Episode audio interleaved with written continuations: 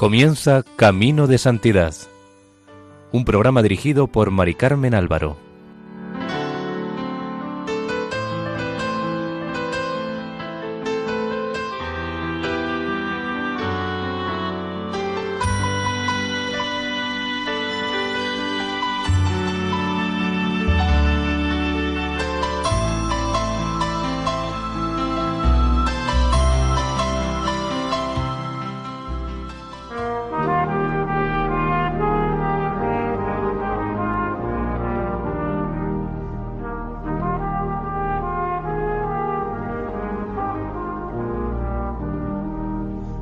Bienvenidos al programa Camino de Santidad, realizado por el equipo de Radio María de Castellón Nuestra Señora del Lledó.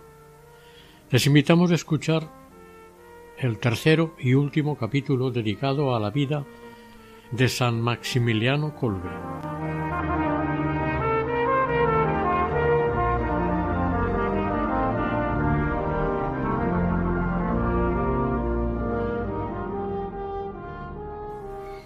Estando en Japón, el padre Maximiliano había introducido entre sus frailes un cuarto voto, según dijimos en el capítulo anterior. Fue acusado por algunos de que pretendía fundar una nueva orden, cosa totalmente falsa. Sencillamente, trabajaba intensamente por la renovación de la suya propia defendía con una firme convicción que el retorno al fervor religioso primitivo tenía que realizarse a través de la entrega incondicional a la Inmaculada. En sus cartas planteaba muy a menudo la idea que le perseguía continuamente. Es preciso que cada fraile, cada casa, cada provincia religiosa y la orden entera renueve su consagración a la Inmaculada. Este será el punto de arranque de un vigoroso renacimiento religioso. El padre Colbe hacía la proposición con sencillez y audacia, con humildad, y contra algunos pronósticos, en el capítulo general de 1936 se aceptó la idea, renovándose la consagración de la Orden a la Inmaculada el mismo día de su fiesta. El 26 de mayo de 1936, aunque él no lo sabía, el padre Maximiliano abandonó para siempre el Japón y volvió a Polonia acudió para asistir al capítulo provincial que se tenía que celebrar en Cracovia y pensaba que volvería, pero sus superiores decidieron que se quedara en Polonia. Sus pulmones, con el clima de Japón, se habían resentido mucho. Lo nombraron superior de su ciudad de la Inmaculada, donde fue recibido con gran alegría. Los tiempos que se avecinaban apuntaban a ser difíciles, y el padre Colbe inspiraba seguridad, confianza y paz, más que ningún otro. Por aquellas fechas del año 1936, la ciudad de la Inmaculada ya era una institución en Polonia. En el trienio 1936-1939, además de ser el director de la ciudad, fue el padre y educador de sus hijos espirituales. Por si fuera poco, las publicaciones alcanzaron cotas altísimas. El caballero alcanzó el millón de ejemplares y el pequeño diario, a pesar de la oposición de los otros medios, consiguió afianzarse entre los diarios polacos. Una de las visitas más importantes que recibió en la ciudad de la Inmaculada fue la del ministro general de la Orden, el padre Beda que llegó a Polonia en 1936. Años más tarde, este padre declararía sobre el padre Colbe ante el Tribunal Eclesiástico de Roma. Las dos veces que estuve en la ciudad de la Inmaculada me di cuenta el momento de que me encontraba ante una obra bendecida por el Señor, ante una ciudad sobre la que aleteaba María Inmaculada, se trataba de una quincena de pabellones de madera con un solo edificio de ladrillo en los que llevaban una vida activa, tanto espiritual como materialmente, unos setecientos religiosos vestidos con el hábito franciscano. Se saludaban mutuamente con el nombre de María, de forma que me pareció reencontrar en aquel ambiente el verdadero espíritu de los comienzos de la orden seráfica. En la ciudad de la Inmaculada se cumplía la perfección la máxima hora et labora, porque además de la oración perpetua diurna y nocturna del Santísimo Sacramento y los otros actos comunes de oración, había un doble turno diurno y nocturno de trabajo. El espíritu religioso de aquellos hermanos era muy intenso y en ellos había una confianza ilimitada en la providencia y en la Inmaculada. El padre Colbe era un gran educador de conciencias y no dejaba pasar ninguna ocasión para enseñar a sus frailes una nueva verdad en torno a la Inmaculada para instruirlos y prepararlos a todo lo que pudiera ocurrir. El domingo 10 de enero de 1937 Estando de confidencias con unos cuantos hermanos de profesión solemne, les dijo, entre otras muchas cosas, Si supierais, hijos queridos, qué feliz soy.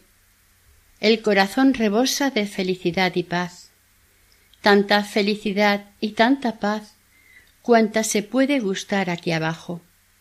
No obstante las contrariedades de la vida, en lo profundo de mi corazón domina siempre esta calma inefable. Hijos queridos, amad a la Inmaculada, amadla y os hará felices y confiad en ella ilimitadamente. No a todos es dado comprender a la Inmaculada. Esto se puede obtener solamente por medio de la oración. La Madre de Dios es Madre Santísima. Nosotros comprendemos qué quiere decir Madre. Ella es la Madre de Dios, y solamente el Espíritu Santo puede dar la gracia de conocer a su esposa, a quien quiere y cuando quiere. Luego añadió Os he dicho que soy muy feliz y estoy rebosante de alegría, y esto porque con toda certeza me ha sido dada la seguridad del cielo. Hijos queridos, amad a la Virgen, amadla cuanto sepáis y podáis. Esto lo dijo con tanta emoción que se le empañaron los ojos de lágrimas. También les dijo en son de profecía Vendrán tiempos más difíciles de pruebas, de tentaciones y de desaliento, pero el recuerdo de las gracias recibidas será para vosotros válido sostén y fuerza victoriosa en las dificultades de la vida. El 28 de agosto de 1939 cuando ya se adivinaba la próxima guerra mundial, el padre Maximiliano les decía a sus frailes Querría solamente sufrir y morir como conviene a un caballero de la Inmaculada, que debe derramar su propia sangre hasta la última gota para apresurar la conquista del mundo entero para la Inmaculada. Esto me auguro a mí mismo y a vosotros. En efecto, queridos hijos, ¿Qué cosa más sublime que esa me puedo desear a mí y a vosotros? No conozco nada más sublime. Si lo conociese, os lo diría, pero no lo conozco. Jesús mismo dijo Nadie tiene amor más grande que dar uno la vida por sus amigos. Estas palabras proféticas manifiestan que la entrega de su vida del padre Colbe no tuvo nada de improvisada, él deseaba dar la vida como Jesús y la dio no solamente en el momento final, estando en el búnker del hambre, sino durante los últimos meses de su pasión y vía crucis. El 1 de septiembre de 1939, Polonia fue invadida por el ejército alemán. Pronto se dejó sentir el efecto de la ocupación en la ciudad de la Inmaculada. Las bombas y el incesante cañoneo destruyeron gran parte de los edificios. El padre Maximiliano, para evitar muertes, envió, con gran dolor por la separación, a varios centenares de caballeros frailes para que fueran acogidos por sus familias o en otros conventos. Él se quedó, como fiel guardián de la casa, acompañado de otro padre y de treinta y ocho hermanos. Pero sería por poco tiempo. El padre Colbe, antes de separarse de ellos, los bendijo y les aconsejó que se dirigieran a la Cruz Roja polaca, para poder servir de este modo de ayuda a los combatientes en el frente, y se apresuraron a proporcionar ayuda material y espiritual tanto al ejército polaco como a la población civil. La ciudad de la Inmaculada y sus alrededores estaban ya ocupados por las tropas alemanas. Como ya hemos dicho, en la ciudad de la Inmaculada sólo quedaban dos padres y treinta y ocho hermanos. El padre Juventín Mlodosheniak contó episodios dramáticos de la situación que les tocó vivir. En su narración no hay odio ni rencor hacia el agresor. Dice que el 19 de septiembre, sobre las diez de la mañana, una campanilla convocó a los frailes a reunión por orden de los soldados alemanes. Detuvieron a los frailes del convento y a unos que estaban allí temporalmente hospedados, cuarenta y ocho en total, y los deportaron.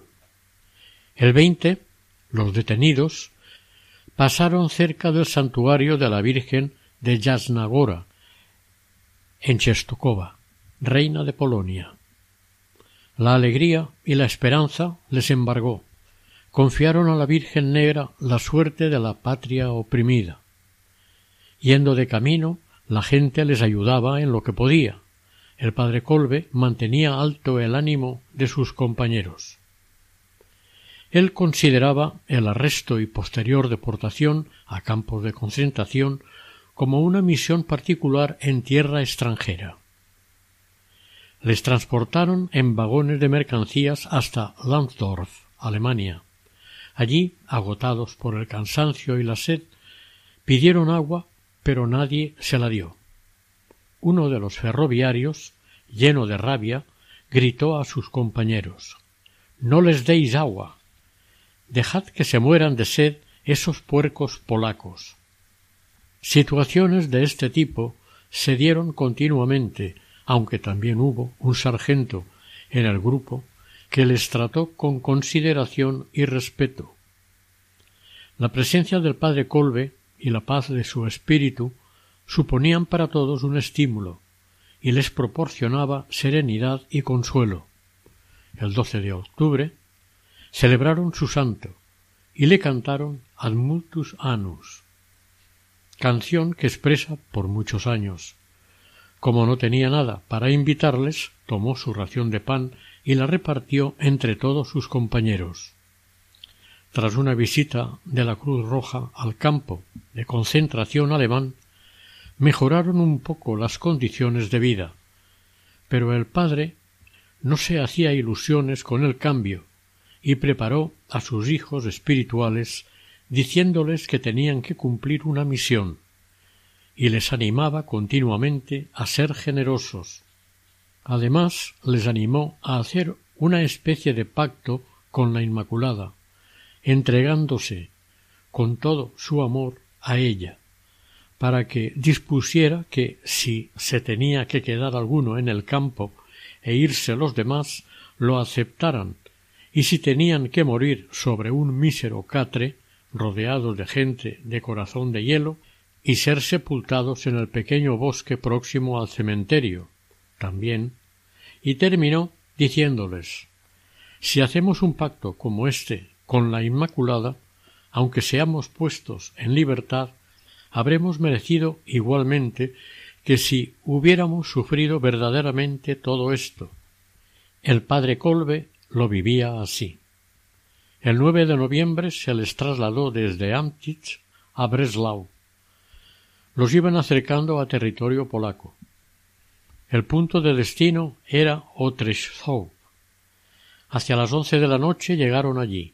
Hicieron bajar a los prisioneros de los vagones, azuzándoles y haciéndoles correr con blasfemias e insultos, por parte de los soldados. Les mandaron hospedarse en un colegio de salesianos. Al día siguiente, al enterarse la población de que entre los prisioneros estaban los religiosos de la ciudad de la Inmaculada, trataron de ayudarles y les ofrecieron víveres, medicamentos y ropa. Se empezó a notar mejoría en el trato que recibían, cuando fue nombrado comandante del campo el teniente Hans Müller, pastor evangélico, quien siempre que algún padre lo visitaba se encomendaba a sus oraciones. Empezó a oírse por el campo que pronto serían liberados y de hecho el padre les comunicó a los padres y hermanos que el regreso a la ciudad de la Inmaculada estaba cercano.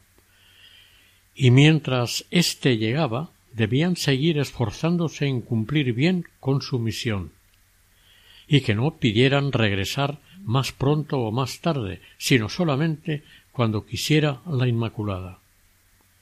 Aunque en el campo no les permitían celebrar misa, sí que podían hacer otros actos de piedad, rezar el rosario o cantar cánticos religiosos. Como se acercaba la fiesta de la Inmaculada, el 29 de noviembre empezaron la novena e hicieron como pudieron unos ejercicios espirituales. El 2 de diciembre habló a todos el padre Colbe y les insistió, una vez más, en la sumisión de la propia voluntad a la voluntad de Dios. El día 8 de diciembre, por la mañana, tuvieron la inmensa felicidad de recibir la comunión y renovaron su consagración a la Inmaculada. Esperaban con ilusión la hora de salir del campo de concentración. Aquel mismo día de la Inmaculada, 8 de diciembre de 1939, a las cuatro de la tarde lo abandonaron. El comandante Hans Milzer entregó al padre Kolbe algunas provisiones y les despidió con reverencia. Todos se dieron cuenta de este detalle de delicadeza. Durante el trayecto los compañeros propusieron al padre Maximiliano bajar del tren y escapar, por temor a que volviera a ser detenido, pero no aceptó. Les dijo que como superior tenía el deber de permanecer en la ciudad de la Inmaculada y no en otra parte. El padre llegó a ésta el once del mismo mes de diciembre y allí permaneció hasta el 17 de febrero de 1941, fecha en la que lo volvieron a arrestar.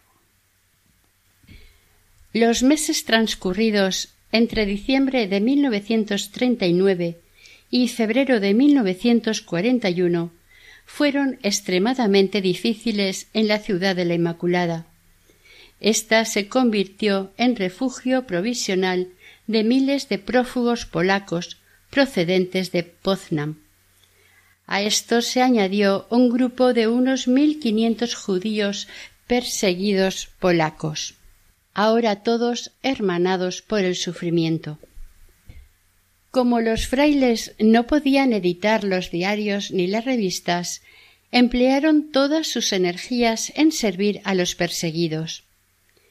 Cuando más tarde dejaron la ciudad de la Inmaculada, un grupo de judíos agradecidos al padre Colbe y a los hermanos dio testimonio del trato recibido y dijeron no hay palabras suficientes para expresar todo lo que nuestros corazones querrían manifestar. Por ello pedimos vivamente que se diga una misa en acción de gracias al Señor Dios y a la Virgen Inmaculada por habernos protegido. A este fin hacemos una colecta. Si Dios nos permite sobrevivir a la guerra, quedamos infinitamente reconocidos a los habitantes de la ciudad de la Inmaculada no olvidaremos jamás su bondad hacia los hebreos prófugos de Poznam. Al pedir un grupo de judíos la celebración de una misa, estaban manifestando que la unión de corazones era un hecho, al cual había contribuido el padre Colbe con sus consejos y atenciones. Poco a poco la vida se normalizó en la ciudad de la Inmaculada el padre fue escribiendo a todos los hermanos dándoles noticias e invitándoles a volver y pidiéndoles que cumplieran la voluntad de Dios a través de la Inmaculada. En la ciudad de la Inmaculada intentaron llevar una vida lo más normal posible, y como no podían editar nada, cambiaron sus trabajos, se dedicaron a labrar la tierra, reparar máquinas agrícolas, pusieron laboratorios de fotografía, relojería, reparación de bicicletas, ambulatorio médico, etc. y hasta una distribuidora de leche. Y, por supuesto, siguieron con el cuerpo de frailes bomberos al que no le faltaba trabajo. Pero sobre todo establecieron una rueda de adoración al Santísimo durante las veinticuatro horas del día para rezar por su patria oprimida, por la paz del mundo y por la salvación de la ciudad de la Inmaculada. Cambió la manera de trabajar, pero no el fin. Todo su objetivo seguía siendo conquistar el mundo entero para la Inmaculada, ayudando a los pobres con su trabajo, sin intereses económicos, aceptando lo que les daban, pero sin cobrar por lo que hacían. Mientras tanto, el padre Colbe seguía intentando obtener los permisos para poder volver a editar al menos la revista El Caballero. Hizo gestiones con los alemanes explicando que el diario no era político, pero todo en vano. Fue incluso a Sochaceu para tratar del asunto con el oficial alemán del distrito, y al volver comentó a los hermanos Ahora, dado que se presente la cuestión, si los alemanes nos llevan al campo y nos matan, nuestra muerte será la de los mártires en la fe. No hablaba por hablar.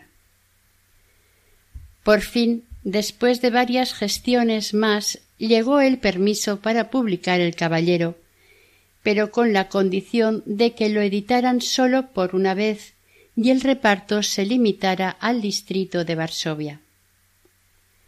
Inmediatamente de recibir el permiso lo prepararon y el 8 de diciembre distribuyeron ciento veinte mil ejemplares. A pesar de todas las gestiones que siguió haciendo el padre Maximiliano, fue imposible obtener más permisos para volver a editar nada. Además, se estaba haciendo incómodo para los alemanes. El padre Kolbe intuía que un día u otro la Gestapo lo volvería a arrestar. Varias personas le estaban avisando, pero no quiso huir y esconderse. Tenía que permanecer en la ciudad de la Inmaculada como el buen pastor al cuidado de sus ovejas, aunque fuera al precio de su vida. Tenía la conciencia tranquila. Había explicado claramente el espíritu de la ciudad de la Inmaculada y de sus publicaciones que no tenían nada que ver con la política. En lugar de esconderse, se preparó y preparó a sus hijos espirituales para dar su vida. Las dos últimas semanas antes del arresto, el 17 de febrero de 1941, tuvieron lo que ellos llamaron veladas marianas. En la última velada, la del 16 de febrero, sus palabras fueron premonitorias de lo que se les venía encima.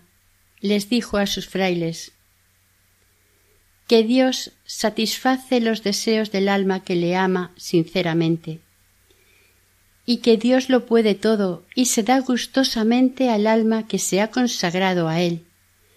Entre Dios y el alma se establece el flujo y reflujo del amor qué indecible felicidad.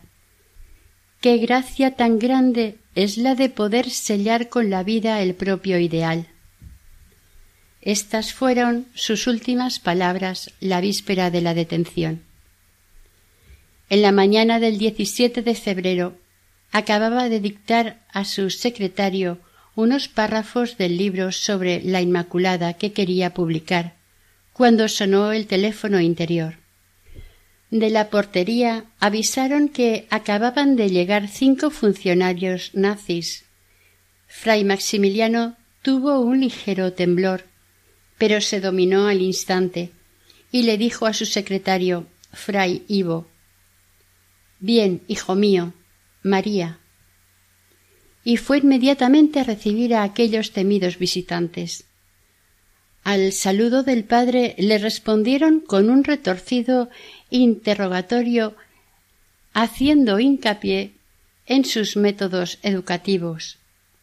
El padre les explicó que desde el principio de la guerra no había habido nuevos ingresos de jóvenes en la ciudad de la Inmaculada. Sin hacer caso a sus respuestas, mandaron reunir a toda la comunidad que en aquel momento estaba compuesta de unos seiscientos entre hermanos y estudiantes, además de siete padres. De estos uno no estaba en la casa y a otro le mandaron que se quedara allí. Los otros cinco fueron arrestados sin más y llevados a Pauiak, la cárcel más temida de Varsovia.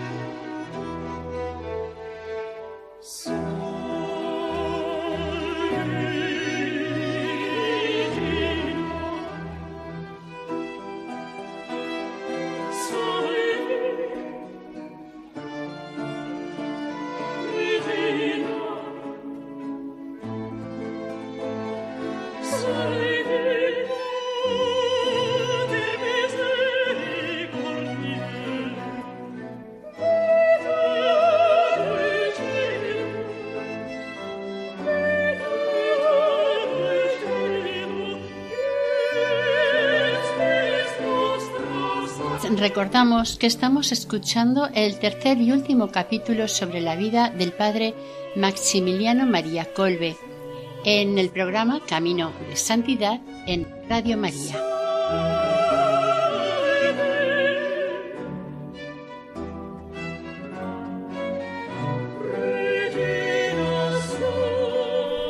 No les dieron ninguna explicación de por qué les detenían y cuando sus superiores y demás autoridades jerárquicas se interesaron por ellos, se les contestó que habían sido detenidos, especialmente el padre Colbe, por conspirar contra las autoridades alemanas. Al parecer, había habido una falsa denuncia de un ex fraile que había sido expulsado de la orden por el padre Maximiliano a causa de falta de disciplina. Más tarde, Dicho ex fraile se retractó de su desgraciado acto. Declaró que le hicieron firmar un documento de acusación contra el padre Colbe, sin enterarse bien de lo que firmaba, ya que el interrogatorio había sido en alemán y él apenas lo comprendía. También pudo influir en la detención la publicación del pequeño diario en cuyas páginas siempre se había defendido a Polonia, así como las reiteradas calumnias que habían sufrido el padre Maximiliano y la ciudad de la Inmaculada. En realidad se trataba de pretextos. Se hicieron gestiones para sacar al padre y a sus compañeros de la prisión, pero todo fue en vano. Incluso veinte hermanos se ofrecieron voluntarios como rehenes para dar la vida en lugar del padre, pero esta iniciativa también fue rechazada por las autoridades.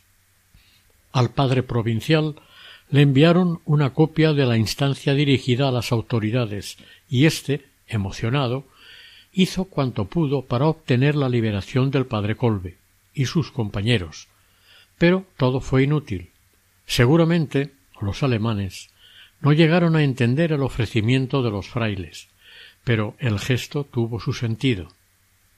La generosidad que el padre Colbe había ido sembrando no había quedado infecunda. Para los habitantes de Varsovia y en general para los polacos, la palabra Pauwiak es como recordar una historia de terror. Tanto los rusos como los nazis escogieron Pauwiak como lugar de encierro de sus víctimas polacas y judías, y a esta terrible prisión fueron conducidos el padre Maximiliano y sus cinco compañeros. Durante casi un mes estuvieron encerrados en la misma celda, que se convirtió para ellos en residencia y casa de oración. Más tarde el padre Colbe fue separado de sus compañeros y destinado a la celda 103. En ella estaban alojados un polaco y un judío, que en un principio no lo acogieron nada bien, pero pronto, sin embargo, se dejaron ganar por la bondad y sencillez del franciscano. A los cinco días de haber sido trasladado, visitó la celda el jefe del departamento, un nazi llamado Essesman. Cuando se dio cuenta de que el padre Colbe iba vestido con el hábito y llevaba el crucifijo y el rosario, le dio un ataque de furia. El guardián jefe agarró el crucifijo del padre y tirando de él con rabia gritaba ¿Y tú crees en esto? a lo que el padre Colbe, con la máxima mansedumbre, respondió Creo y cómo. El alemán, amoratado por la rabia, repitió por tres veces la pregunta y por tres veces recibió la misma respuesta y por tres veces le abofeteó.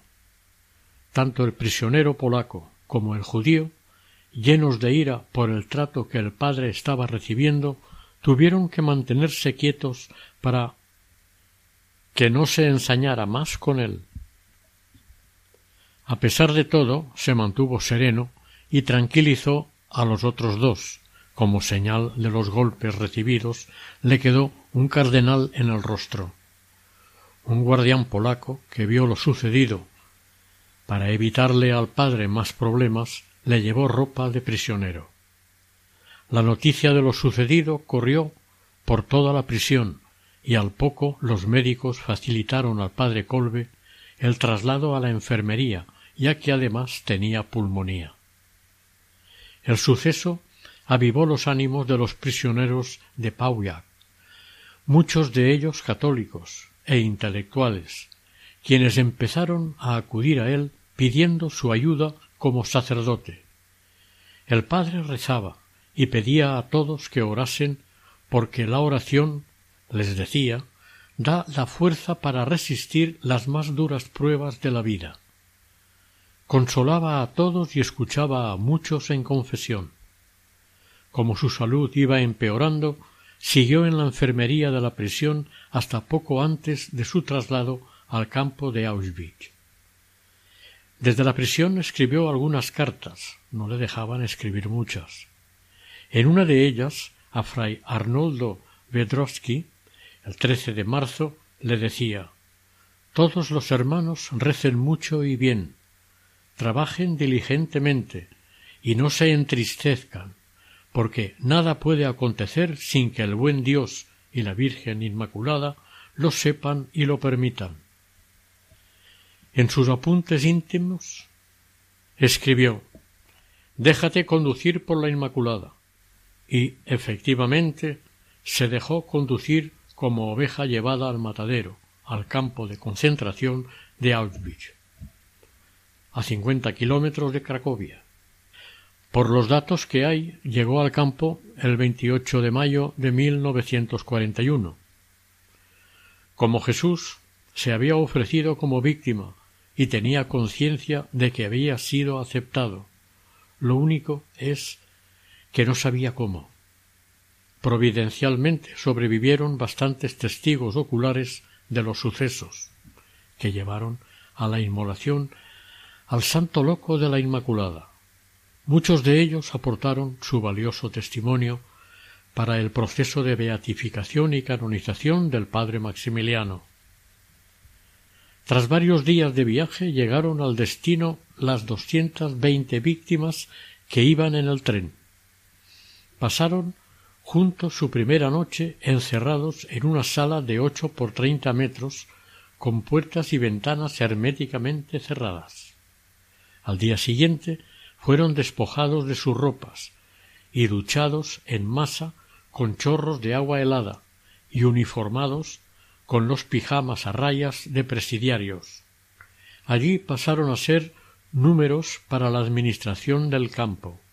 El padre Colbe pasó a ser el presidiario número 16.670. Los números les fueron grabados en uno de los brazos. A los prisioneros les hicieron formar filas y el comandante del campo les saludó con palabras escalofriantes. Os advierto que habéis llegado no a un sanatorio, sino a un campo de concentración alemán, cuya única salida es el horno crematorio. Si esto no agrada a alguno, puede ir rápidamente a la alambrada de alta tensión. Los que sean judíos sepan que no tienen derecho a vivir más de dos semanas. Los que sean sacerdotes pueden vivir un mes, los demás tres meses. Estas palabras no eran simples amenazas, se cumplían a rajatabla casi siempre. A los sacerdotes se les destinaba desde el primer momento a los trabajos más duros. Este fue también el primer destino del padre Colbe en el campo de la muerte.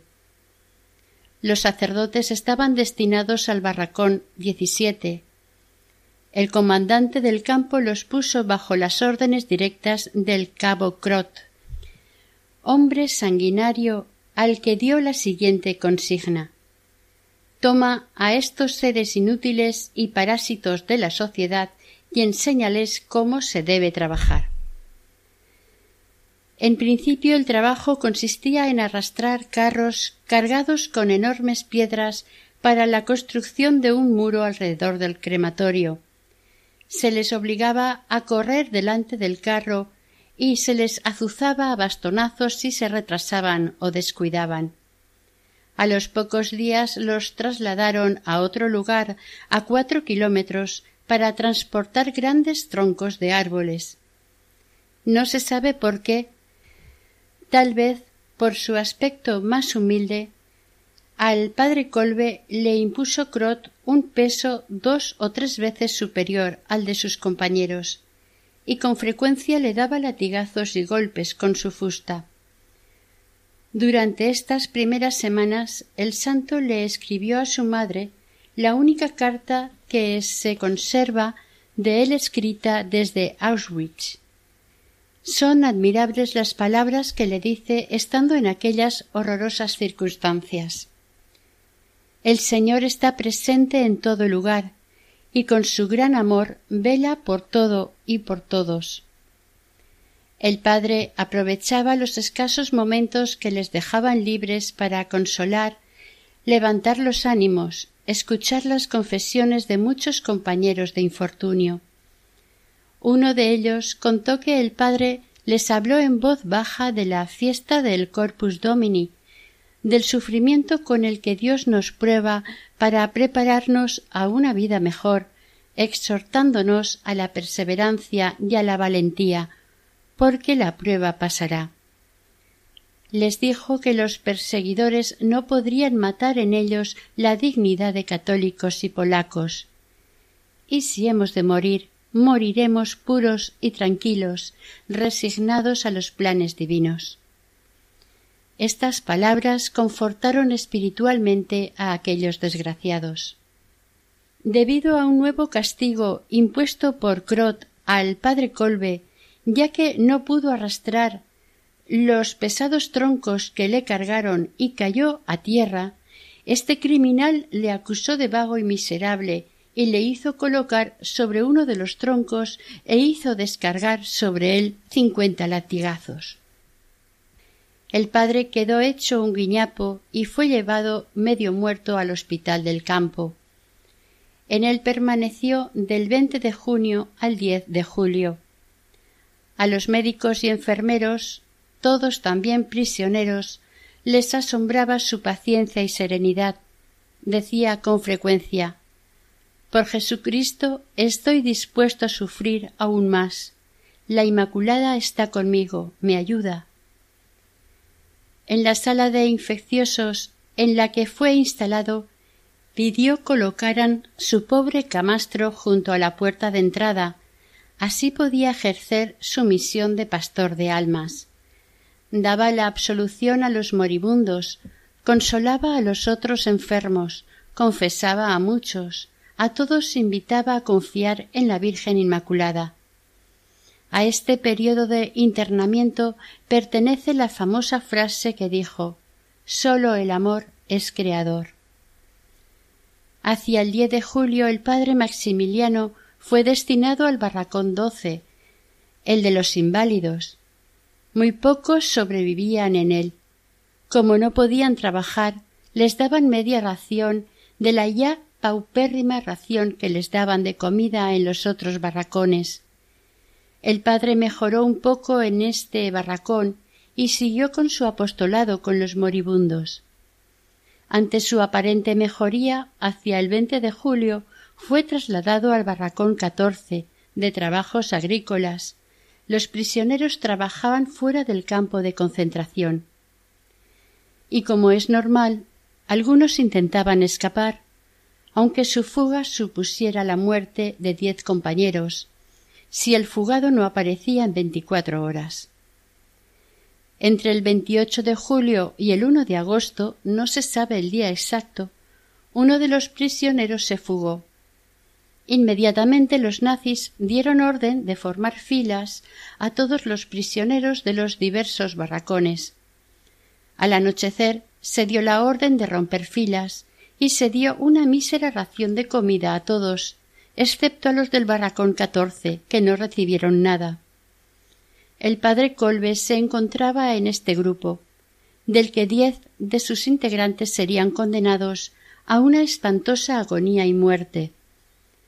A las tres de la tarde del día siguiente se les dio un escaso y frío rancho y vuelta a las filas hasta el atardecer. El plazo de veinticuatro horas estaba a punto de cumplirse. En todos los rostros se veía temor y angustia. Cuando hubo terminado la llamada general de la tarde, apareció el comandante Fritz, acompañado de guardianes. Aquello suponía sentencia de muerte.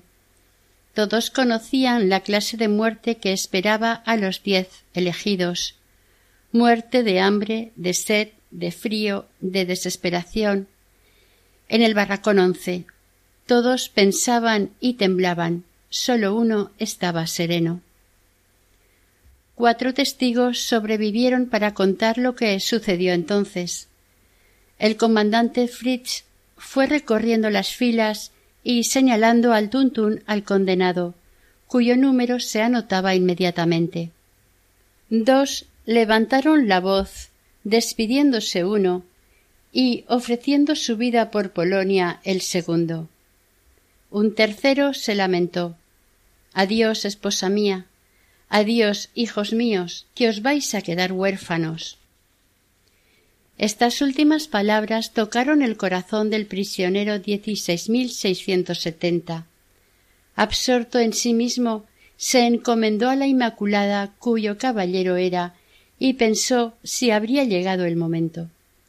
Salió de las filas y se presentó ante el temible Flitz quien no se podía creer lo que estaba viendo. Un despreciable prisionero infringiendo la severísima disciplina del campo. Preguntó ¿Qué quiere este puerco polaco? Fray Maximiliano, señalando al tercer prisionero, el 5659, respondió Soy un sacerdote católico polaco.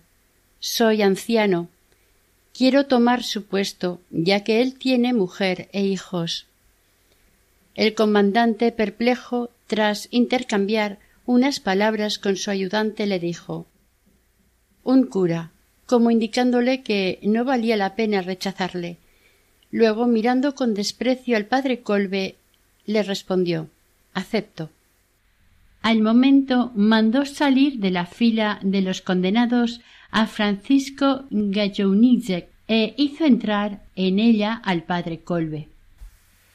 Poco después fueron encerrados los diez condenados en el barracón once, entonces trece, pues cambió la numeración. Parece increíble que el comandante Fritz accediera a la petición del padre Colbe y no condenase a los dos al búnker del hambre. Seguramente lo hizo porque era sacerdote. El hecho de haberse sacrificado el padre Colbe por otro prisionero suscitó la admiración y respeto de los prisioneros. En la historia del campo de Auschwitz, este fue el único caso en el que un prisionero sacrificase su propia vida voluntariamente por otro. Por un prisionero polaco que dominaba perfectamente el alemán y hacía de intérprete entre los guardianes nazis y los prisioneros polacos, se conocieron los últimos días y momentos de la vida del padre Colbe. Cuenta este hombre. A una de las celdas oscuras, tras el recuento de la tarde, fueron conducidos diez prisioneros del barracón catorce. Delante del barracón se les ordenó desnudarse completamente. Las pobres víctimas fueron luego empujadas al lugar, en el que ya se encontraban alrededor de otros veinte del último proceso. Los recién llegados fueron apiñados en otra celda. Mientras cerraban la puerta, los guardianes nazis les dijeron a carcajadas Os agostaréis como tulipanes.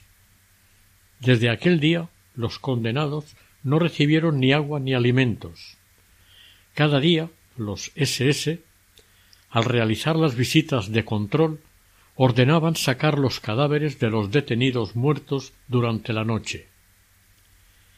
De la celda en que se encontraban los prisioneros se escuchaban cada día oraciones recitadas en voz alta, el rosario y cánticos religiosos, a los que se unían también los condenados de otras celdas. Comenzaba las oraciones y cánticos el padre Colbe. Los demás respondían a coro.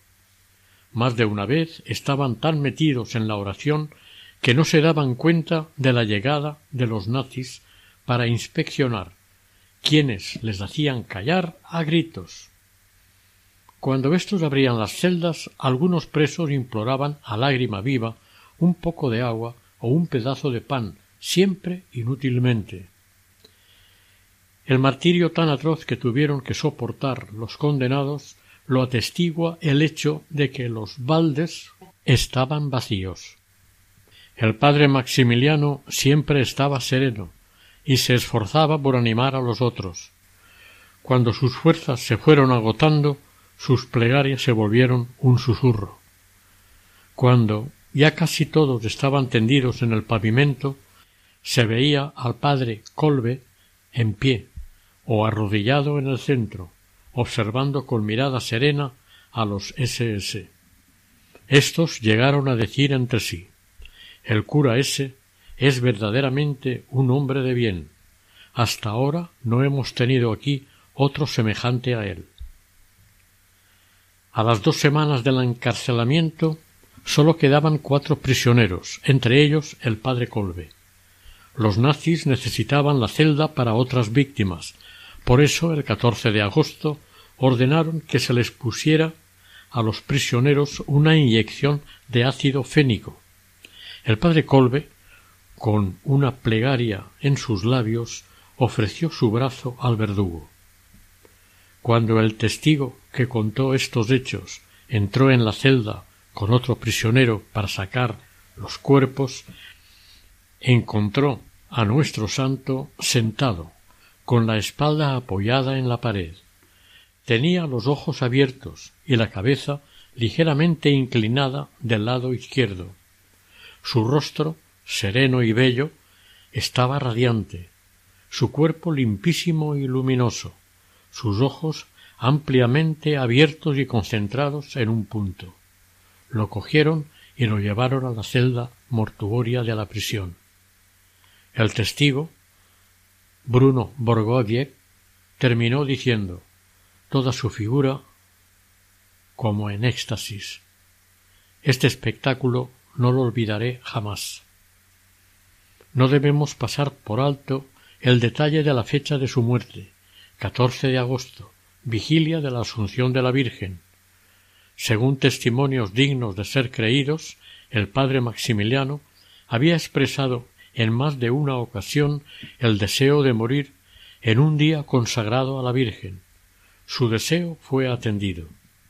Entregó su alma a Dios el 14 de agosto, vigilia de la Asunción, y el quince, solemnidad de la misma. Su cuerpo fue incinerado y sus cenizas esparcidas al viento. Así se cumplía también su deseo, tiempo atrás expresado a los hermanos de la ciudad de la Inmaculada. Yo querría ser reducido a polvo por la Inmaculada y esparcido por el viento en todo el mundo. Como fiel seguidor de Cristo y educado en la misma escuela, la de la Madre Inmaculada, siguió casi literalmente su camino. Su vida fue corta, cuarenta y siete años y unos meses pero bien aprovechada. Fray Maximiliano María Colbe fue beatificado el 17 de octubre de 1971 por San Pablo VI y canonizado el 10 de octubre de 1982 por San Juan Pablo II. Su fiesta se celebra el 14 de agosto. Es patrono de las familias, los radioaficionados y los esperantistas.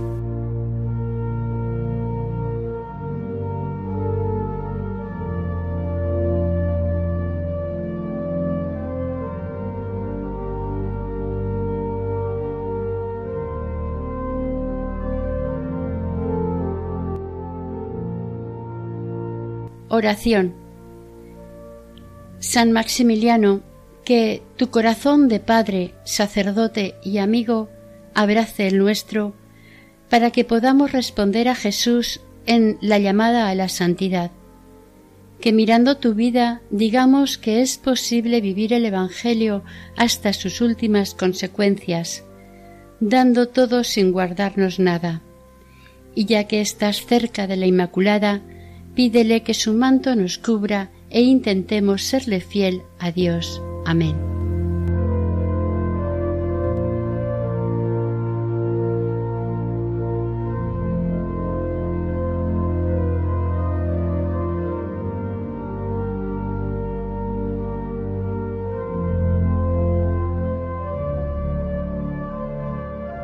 Finaliza aquí el tercer y último capítulo dedicado a la vida del Santo Maximiliano Colbe, dentro del programa Camino de Santidad, elaborado por el equipo de Radio María Nuestra Señora del Lledó en Castellón. Para ponerse en contacto con nosotros pueden dirigirse al siguiente correo electrónico camino de santidad Si desean recibir el programa en su domicilio, pueden solicitar el CD al teléfono 91 822 8010 o a través de la web de Radio María. Deseamos que el Señor y la Virgen les bendiga.